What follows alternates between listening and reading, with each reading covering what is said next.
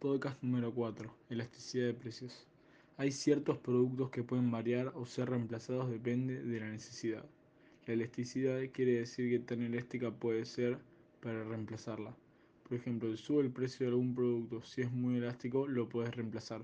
Pero si no es elástico, es más difícil reemplazarlo. Y a veces no se puede. Por ejemplo, si la Coca-Cola sube mucho, algunas personas la van a reemplazar por otra bebida más económica. Pero si el precio del agua sube, la gente la va a seguir comprando porque es una necesidad básica. Otro ejemplo es la leche. La gente la va a seguir comprando aunque suba su precio. Bueno, entonces en esto se basa la necesidad de los precios y a veces hay que hacer la cuenta, hay que calcular si sirve subir los precios o no, porque, por ejemplo, si vos vendes una remera a mil pesos, vas a vender determinada cantidad de remeras, pero si vos subís el precio vas a vender menos. Por eso a veces se basa la elasticidad de precios. Por ejemplo, que si vos subís el precio, menos gente la va a comprar porque es, algo elástico, no es una necesidad básica una remera. Entonces, eh, hay que hacer la cuenta, ver si conviene vender más, si conviene aumentar el precio o no. Por eso se calcula la necesidad de precios.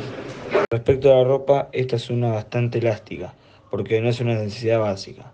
Pero dentro de este sector, lo menos elástico es la ropa de invierno en invierno. Por ejemplo, una campera abrigada y también las zapatillas porque eso necesita más que una bermuda, por ejemplo.